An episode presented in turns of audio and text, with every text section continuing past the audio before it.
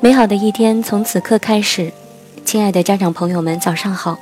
这里是老虎工作室，只为宠坏你的耳朵，我是主播夏天。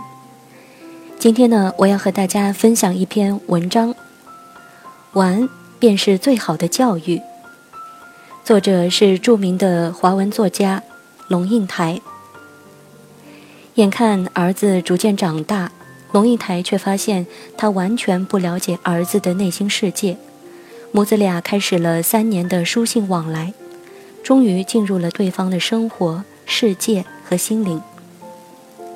借着《亲爱的安德烈》一书，龙应台和二十一岁的安德烈找到了一个他们之间共通的、透着天光的窗台。谈教育，玩是天地之间学问的根本。说到玩，你知道吗？我觉得不懂得玩确实是一种缺点。怎么说呢？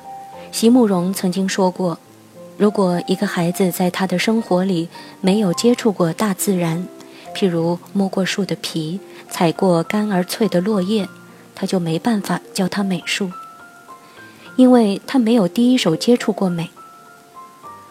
我有一个非常欣赏的作者，叫沈从文。我觉得他的文学魅力来自他小时候的逃学经历，到街上看杀猪屠狗、打铁磨刀的小贩，看革命军杀人、农民头颅滚地。这给他呈现的是人生百态，在街上撒野给予他的成熟和智慧，可能远超过课堂里的背诵。儿子小的时候，我常常带他去剧院看戏。去公园里喂鸭子，在厨房里揉面团，到野地里玩泥巴、采野花、抓蚱蜢、放风筝，在花园里养薄荷、种黄瓜，去莱茵河骑单车远行。现在他大了，自己去巴塞罗那去看建筑、看雕塑。我和席慕容的看法是一致的，上一百堂美学的课。不如让孩子自己在大自然里行走一天。教一百个终点的建筑设计，不如让学生去触摸几个古老的城市。讲一百次文学写作的技巧，不如让写作的人在市场里头弄脏自己的裤脚。谈亲情，孩子的离开是去开展他自己。母亲想念成长的孩子，总是单向的。充满青春活力的孩子奔向他人生的愿景，眼睛热切望着前方。母亲只能在后头张望他越来越小的背影，揣摩那地平线有多远，有多长，怎么一下子就看不见了？父母亲对于一个二十岁的人而言，恐怕就像一栋旧房子。你住在它里面，它为你遮风挡雨，给你温暖和安全。但是房子就是房子，你不会和房子去说话、去沟通、去体贴它、讨好它。搬家具时碰破了一个墙角，你也不会去说对不起。父母啊，只是你完全视若无睹的住惯了的旧房子吧。我猜想，要等足足二十年以后，儿子才会回过头来，开始注视这座没有声音的老屋，发现它已经残败衰弱，逐渐逐渐地走向人生的无，宇宙的灭。那时候，儿子才会回过头来，深深地注视。我知道，和儿子的缘分，在这一生中，将是一次又一次的。看着他离开，对着他的背影默默的挥手。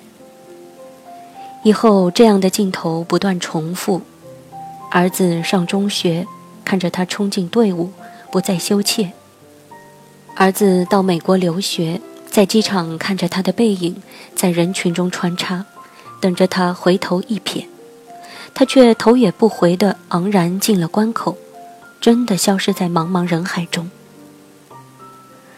儿子正在离开他的朋友们，他正在离开小镇，离开他长大的房子和池塘，他同时也正在离开我，这是一种永远的离开。但我明白，儿子一定要离开，才能开展他自己。所谓父母，就是不断对着背影，既欣喜又悲伤，想追回拥抱又不敢声张的那些人。谈工作，孩子的快乐最重要。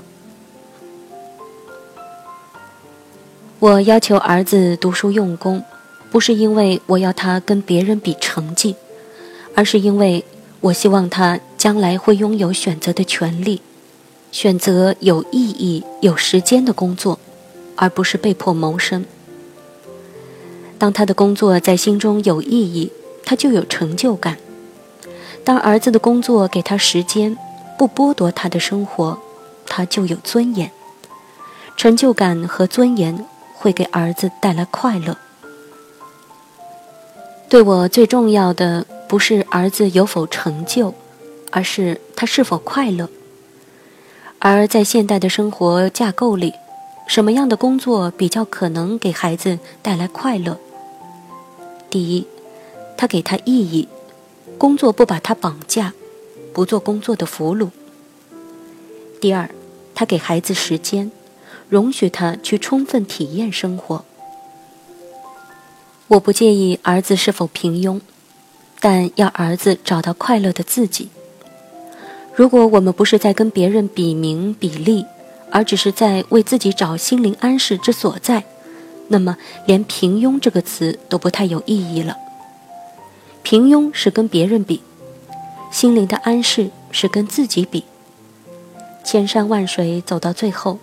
我们最终的负责对象还是自己二字，因此你当然没有理由去跟你的上一代比，或者为了符合上一代对你的想象而活。孩子在小的时候，父母对他们来说是万能的，是完全可以依赖的，这就是父母对孩子教育的黄金时期。等孩子一到了青少年时期，父母的有效期限就快到了。其实，父母跟食物是一样的，都是有有效期的。该说的、该教的、该做的，应该早就都做足了，是到了验收的时候了。这验收的是父母的教育方针，也是孩子对外界的应变能力。过期后的父母再怎么努力，也比不过十年前来的有效了。要认知收手和承受的事实。我突然很感叹，我告诉我自己，我必须要在黄金时期内帮我的孩子做好面对未来的准备，因为时间真的过得很快，我不想将来只有叹气、摇头的份儿。好啦，今天的早安分享就是这样的。如果您喜欢我们老虎工作室为您送出的这份早安分享，欢迎点赞和分享到朋友圈。您还可以用手机微信订阅公众号“老虎工作室”，我们会将更多优质的资源分享给大家。爱生活，爱老虎，我是夏天，祝您拥有愉快的一天。